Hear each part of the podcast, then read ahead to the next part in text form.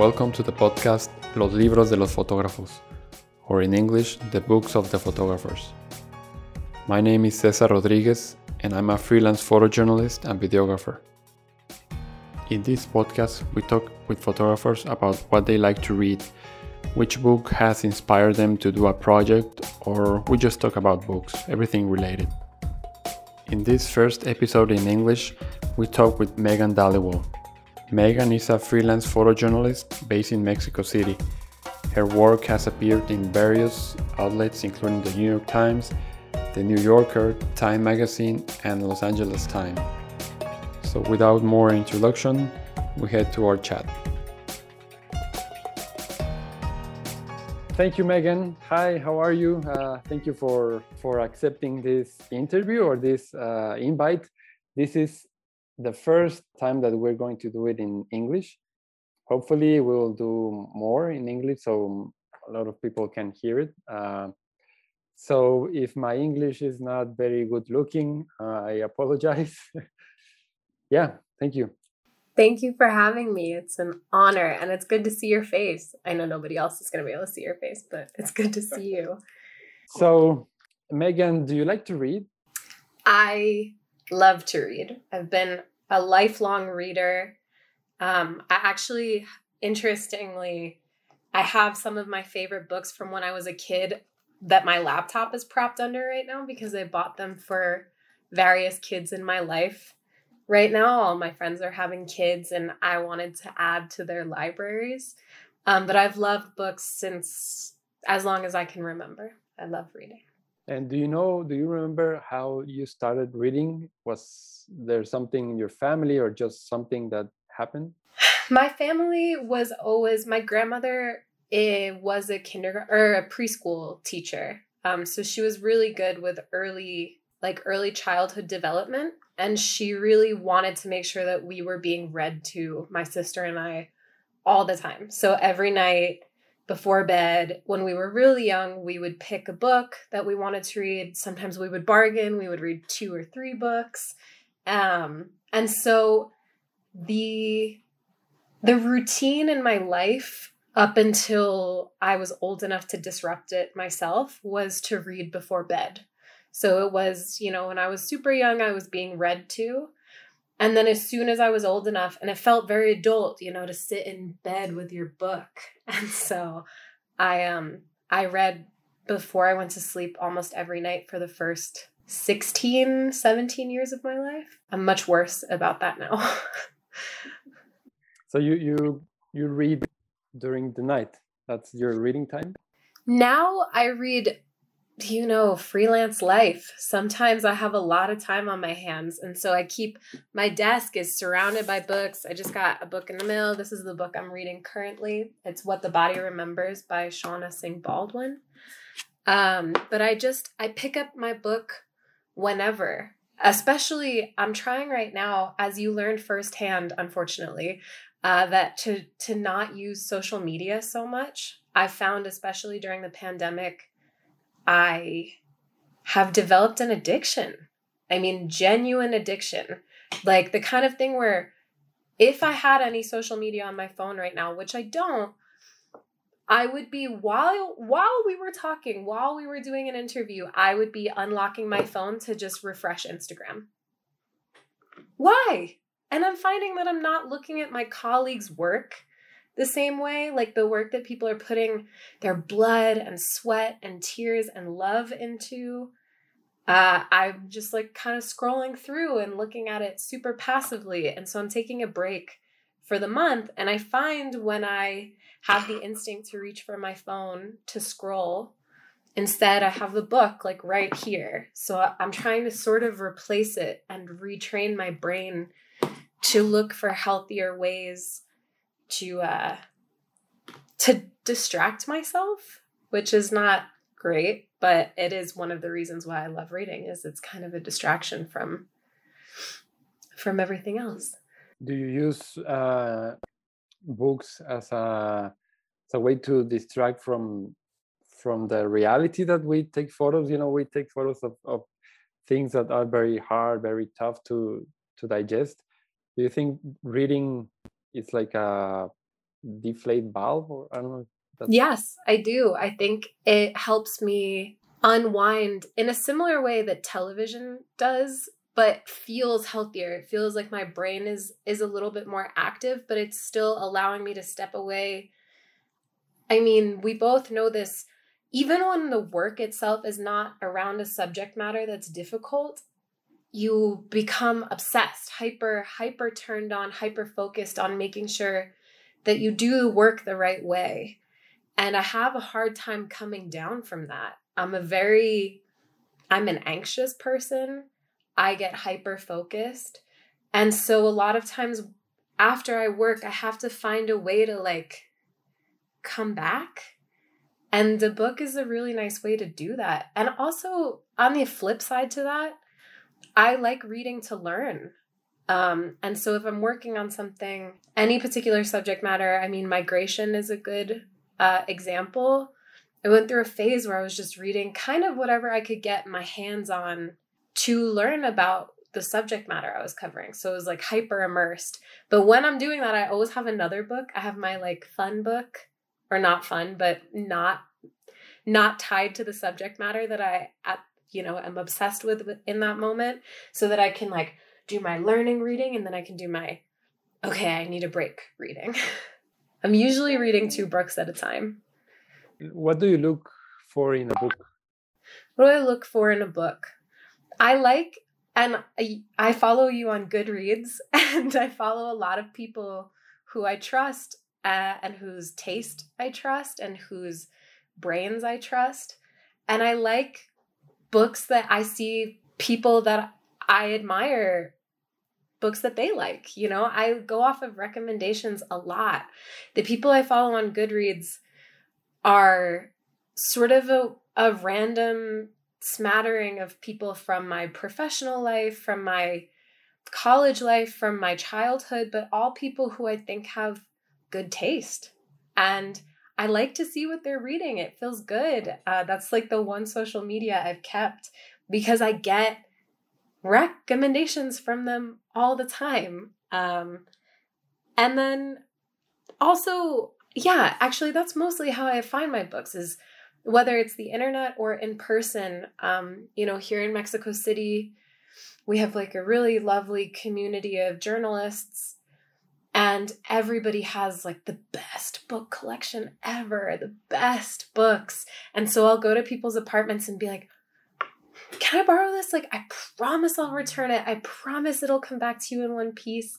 Um, but please, like, can I read it? and and I always return books. Sometimes in a little bit bad shape, sometimes, but uh, a lot of the books that are surrounding me right now are borrowed, actually. And we, I try to keep an open door policy with my books. Is I try not to be precious about them because I like when my friends read the things that I've read, so I can talk to them about it. And for you, what is a book? What is a book?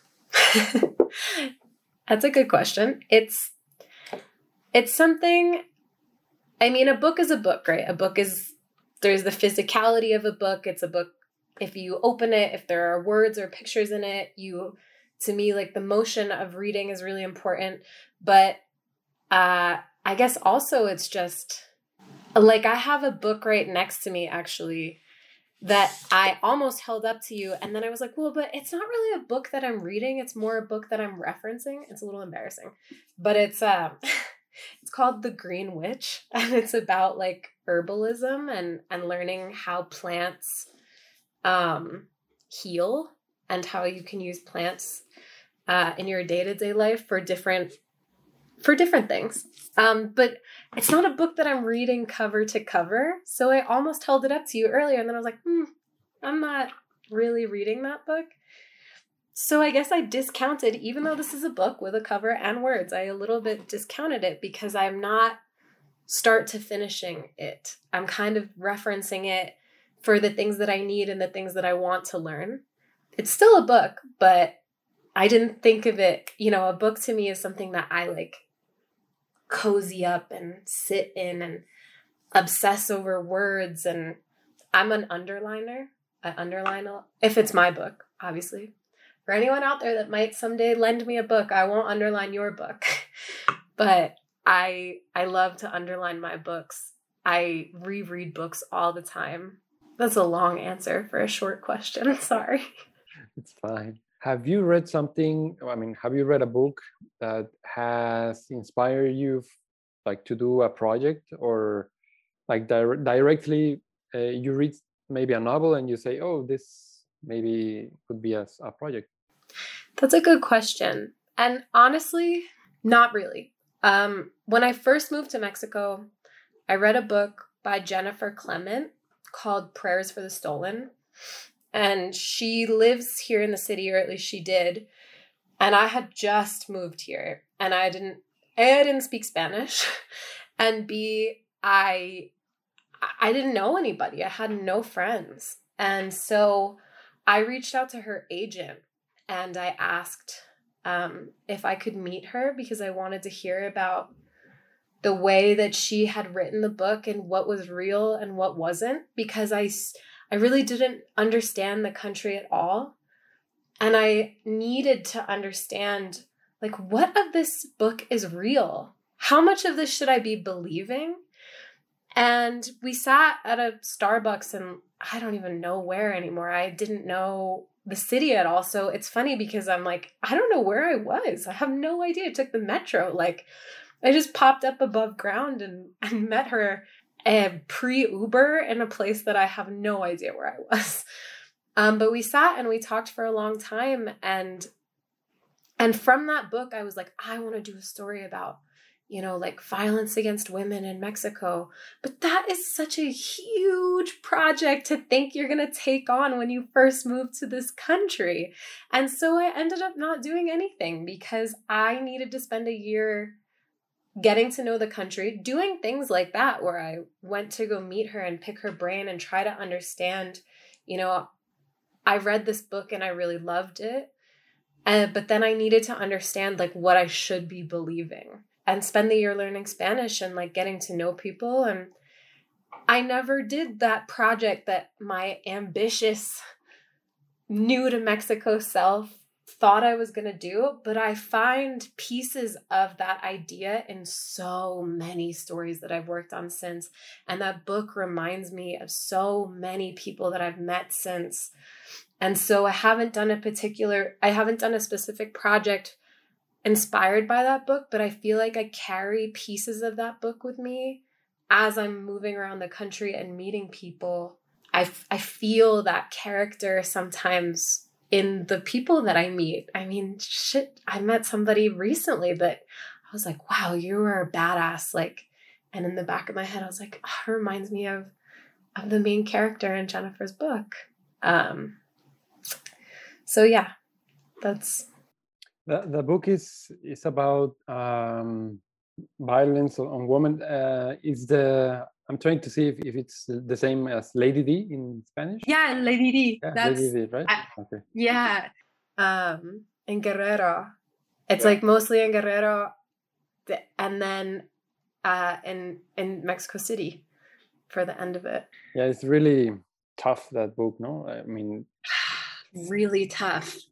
Told me about this earlier, but do you read for a project? I do. I will definitely read for a project. Um, with, you know, the pandemic kind of like threw me off, but I had started this project about migration and and just one of the big first steps that I took was reading what I could find about it. Um, a really really good book. You know, if anybody's interested in in immigration and and the law in the U.S., there was this wonderful you know, it's a little dry because it was informative, but this book called Migrating to Prison. Um, and I wish I could remember the author's name. I should have written it down before we started this, but it's uh, that was a book that I found really enlightening and outlined a lot of the vague um like I heard all of these things anecdotally, but I wasn't getting somebody explaining to me, like, okay, this is how policy has created this. And yeah, I read, I mean, shoot, you know, when I started that project, I probably read like four or five books, including pop culture books, that were addressing migration and addressing the US Mexico border, like um, the Lost Children's Archive, the Lost Children Archive. I read around that time when I was sort of on my I need to read as much as I can about immigration kick. The Devil's Highway, which is older, um, and it wasn't specific to the moment that I was reading, you know, as much as I could, but it was an enlightening narrative, an enlightening story for me for background. But yeah, no, I actually really enjoy I like research. So I do a lot like have like crazy looking notebooks and Google Docs and all kinds of crap when I'm starting a story, but I really like having a physical book, at least one, if I'm going to start a big project, if somebody's written something about the subject matter that I'm interested in, I'll work pretty hard to get that book in my hands because that's the kind of thing where it's like passive research. Um, whereas, like, you know, when I sit down in front of my computer and I'm going to go through news articles and scholarly articles, that feels like work. But then, like, I'll also get in bed with my book and it's still research. I'm still highlighting, I'm still underlining. I'm, you know, my notebook is next to me, but it feels a little less like work. It feels a little more like, oh, well, this is also pleasure for me. Do you think your reading has changed the way you see photography or the way you practice photography? This is such an interesting question because I want to know do you do this right before you go on an assignment and maybe you're going somewhere you've never been before or you're going to be around people that you've never been around and you start imagining the photos that you're going to take? I have to imagine that we all do that, right? Like you're kind of picturing like, "Oh, well maybe I'll take I'll make images like this or maybe it'll look like that." Do you do that too? Yeah, of course. I, I always do that before an assignment. I think all of us do. And of course the pictures never look like the way you're imagining them when you're on the plane or whatever on in the Uber on your way to the airport or however you get from point A to point B. But I think that reading has allowed me that muscle is pretty strong. Um, I love reading books that are visual. Um, during the pandemic, I had never read The Road by Cormac McCarthy. And that book was like watching a movie. You know, there's so little dialogue and there's so much visual. And I feel like that part of my brain where I'm like watching the book unfold comes into play when I'm going off to make pictures is I'm that muscle is like flexing. I'm imagining how things are going to look. I'm imagining how things might be and it allows me to walk into a situation and feel flexible and ready to work with whatever is going to be waiting for me there. So yeah, I, I do think that the reading reading really does inspire inspire the way I take photos and sometimes even I feel the effects of like whatever particular book I'm reading in that moment affecting the way I'm taking photos or making photos. Like I if I'm reading, you know, like magical realism and things are a little bit dreamy and fantastical, like my photos will end up a little bit more dreamy and a little bit more fantastical.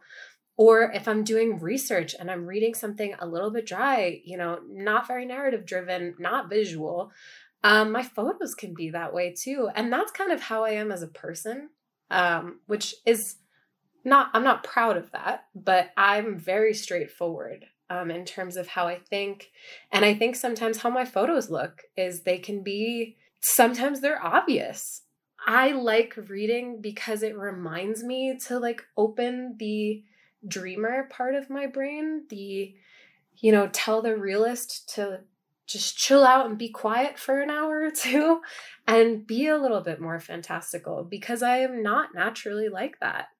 I'm a daydreamer. I like reading for the escapism, but as a at my core, you know, you know my husband also dominic bracco um, there's always this idea that like he's the dreamer and i'm kind of the realist. Like it's just how my personality is. And so i love to read because i keep it keeps me certain books especially will keep my a part of my brain active that isn't always going. All of a sudden it's like the book is in your veins. Like you injected it into you and it's moving through your veins and up into your brain. The poetry, the prose, whatever it is that you're reading, I try to make sure that I have a book with me that feels a little more magical when I'm working. Which I don't, I also would love to know if you do this. Do you bring a book with you that adds, you know, a couple, adds a little bit of weight to your bag and then you just fall asleep before you can read every single night? every time I'm like, why do I have two books with me? What did I think I was going to be doing that I was going to have time to read not one, but two books? Um, but I do, I bring them like a safety blanket. It's, it makes me feel more secure that I have a book waiting for me in whatever unfamiliar space I'm going to be in. That if, you know, I can't sleep or my adrenaline is going, or I mean, shit, over the summer I was exposed to COVID while I was working and I had to be quarantined for 12 days in a hotel. And I was like, thank God I brought a book with me. it was supposed to be a two day assignment, and I was gone for 12 days. Uh, and so, yeah, it does always feel, or it's a safety blanket and it's also a source of inspiration if I need it. If I come home or come back to the hotel feeling frustrated, which happens a lot like sometimes I just I feel lost. I feel like I'm not doing a good job. Reading the book will help remind me of my own creativity. So you like to take or bring with you physical books or digital books? I bring physical books, which is stupid because I already have back problems. I'm like, I'm crooked, you know, like one shoulder goes a lot further down than the other. Um, but I also started listening Somebody for Christmas two years ago got me an Audible subscription, which I know that Amazon is kind of evil, but I do, the audiobooks are really nice. Um, especially in the era of COVID, where the very few times I got on a plane, it was not often that I was on an airplane this past year. But you know, you're in an N95. I was wearing a face shield reading a physical book is hard. I was like fogging my face shield up. I was sitting there like trying to find the angle where I could like see down my nose and through the face shield. And the audiobooks have been awesome for that.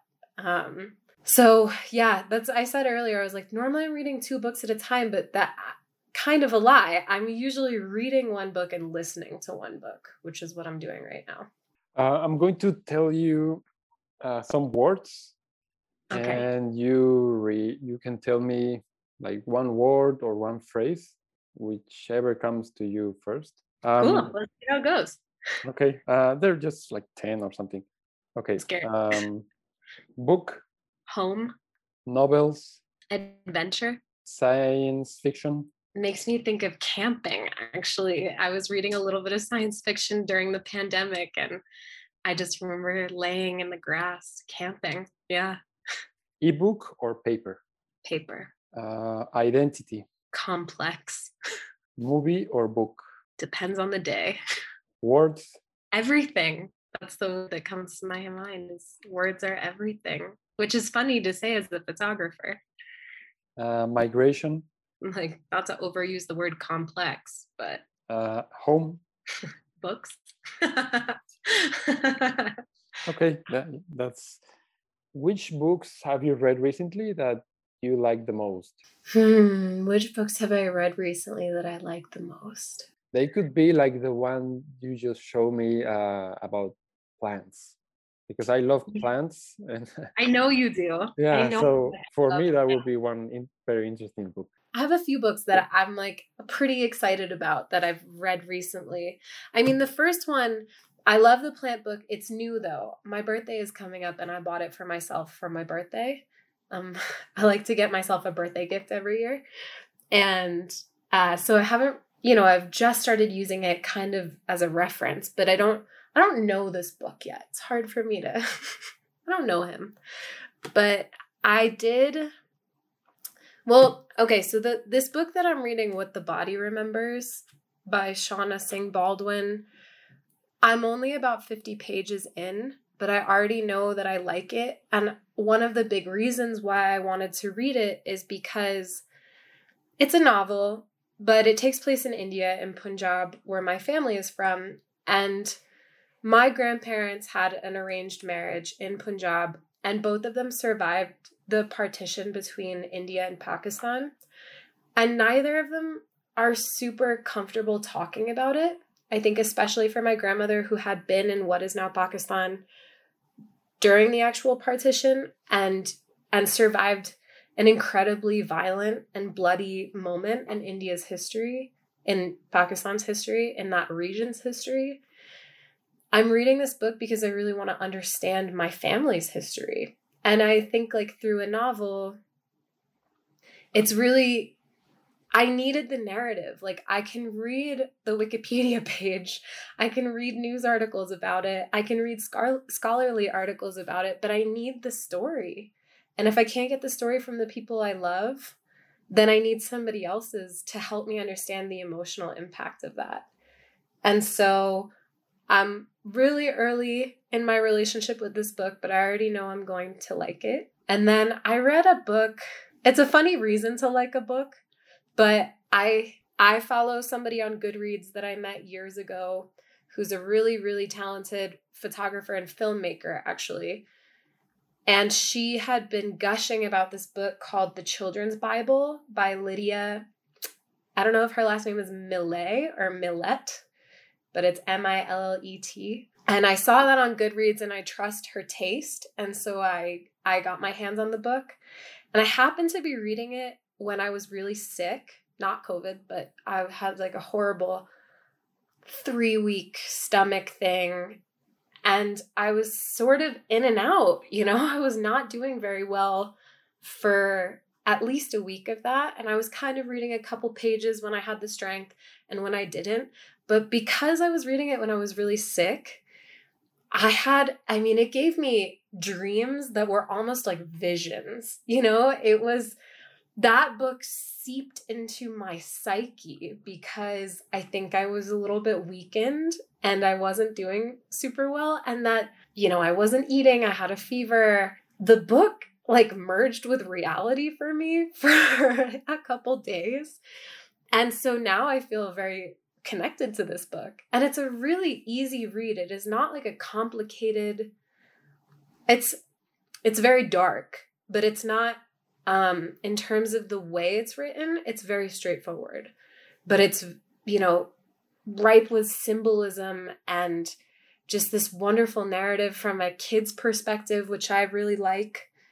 Um, and so that's another book that I really loved that left such an imprint on me because of the way that it sort of merged with my reality for a couple days. And I just read Murakami for the first time. I had never had access to to a Murakami book in English. Like I have friends here that have them in Spanish, but I was worried it would be a little bit outside my level. And I read Dance, Dance, Dance, which is actually part of a series, but I read it alone.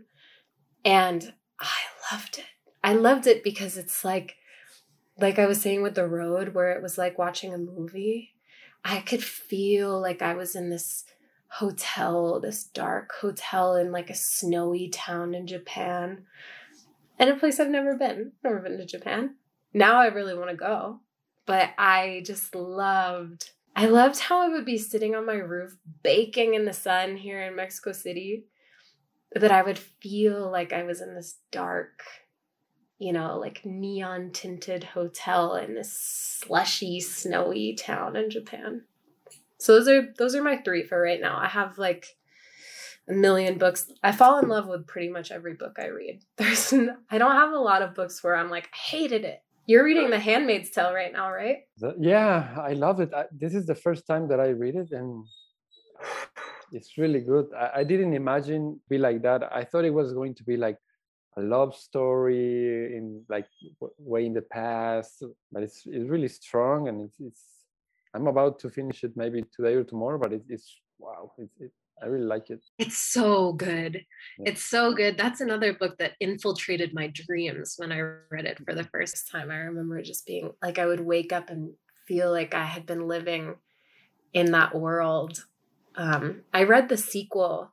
She released a sequel. Actually, I was reading it when we were in Sonora. I had that huge book with me when we were in Sonora years ago. And I did not like it that much. And, you know, I just said, I fall in love with every book I read, but this, my expectation was so high because I loved The Handmaid's Tale so much and it left such an imprint on me the first time I read it. And then I think the sequel is called The Testaments. And I just was, hmm, it didn't move me the same way. I'll give somebody three or four chances probably if I like the first book enough. If I the first book is just oh, then you only get a second chance. But if I loved it, I'll give you like three or four times for sure. when the first book is magic, like I just um I read Homegoing for the first time. Did you read that? Um by I believe she I actually don't know. I'm not gonna guess. But from from sub-Saharan Africa, her the author's name is Yaa I think Gyasi, G Y A S I. And home, I've never read it. Homegoing is beautiful. That was one of those books that like I mentioned kind of before, I love TV also. You know, I grew up I grew up reading, but I also grew up in front of a television. And so I love TV and I sometimes have a hard time turning the television off. That was a book where I didn't touch my television for a couple days because I was like but I just got her second book and I heard from a few friends like, you know, Homegoing is amazing. You're going to like Transcendent Kingdom too, but don't hold it to the same standard as Homegoing. And I'm like, but I want to. I want to have that experience again. But yeah. How was it? I haven't read it yet. I haven't read it. I need to get through. I made a commitment to what the body remembers, and it's been a kind of a slow start once I'm done with this, that's the next. I keep like a stack of books next to my bed and I rearrange them all the time depending on like, oh, I think I'm going to read this next. I think I'm going to read this next. But Transcendent Kingdom is at the top of the pile right now for for the next. The thing the next is is that there are so many books and so little time, so few time, no? Totally. I bought um I bought a book light last year and i think that that's the best investment i've ever made. It was like seven dollars. And so now you know dom hasn't been home for like two months so i can do i can do whatever i want. But he's coming home next week and i dug my booklight out of my uh like desk because when you live with a partner or you know you share space with somebody like he doesn't want the light on at 1 a.m when i still want to read. And so i have my little book light and i clip it on and i sit in bed and i feel like a kid again. I kind of love it. I think everybody should have a book light that loves to read. Great. I think that's that's about it. Uh, i had a, a great time talking to you about books. I had a great time talking to you about books too. And i just you're one of those people who I look at what you're reading, like not to be creepy, but I I like knowing what you're reading because I think I trust your judgment and I I love it. I get recommendations from you all the time, so I'm very honored to be on your podcast. Don't trust me. Don't trust my readings because no, I read everything from uh, I don't know something to science or whatever. So me too. Me too. I like that i mean that's part of being a journalist right is like you kind of get to be a little bit of everything all the time. Like sometimes you're a chef and sometimes you're a marine biologist and sometimes you're a police officer and sometimes you're a bad guy you know? Like that's how i like to read too. I like to live my life like that. I like to read different things and and so i always like seeing what you're reading because you apparently live your life like that too. Oh one more thing. Can you tell us um, where we can find your work? Yes, you can find my work on my website, which is meghandhaliwal.com, or on my Instagram, which is at Meghan Though I'm taking a little break from that right now. but they can still see your work, huh? Absolutely. You can still see the work. Thank you so much for having me. It was a pleasure. And books are, I just could talk about books forever. So. It was good. Yeah, me too. Thank you. And uh, we'll see each other soon, I hope. We'll see each other soon and just take care and be safe and and yeah, read read a lot. Adios. Adios. Well, this was our talk or chat with Meghan. I hope you like it, and if you do, please share it, uh, hit the like button or the follow button. And if you have any comments or suggestions, please reach out to me. Thank you again, and until the next time. Gracias, hasta luego.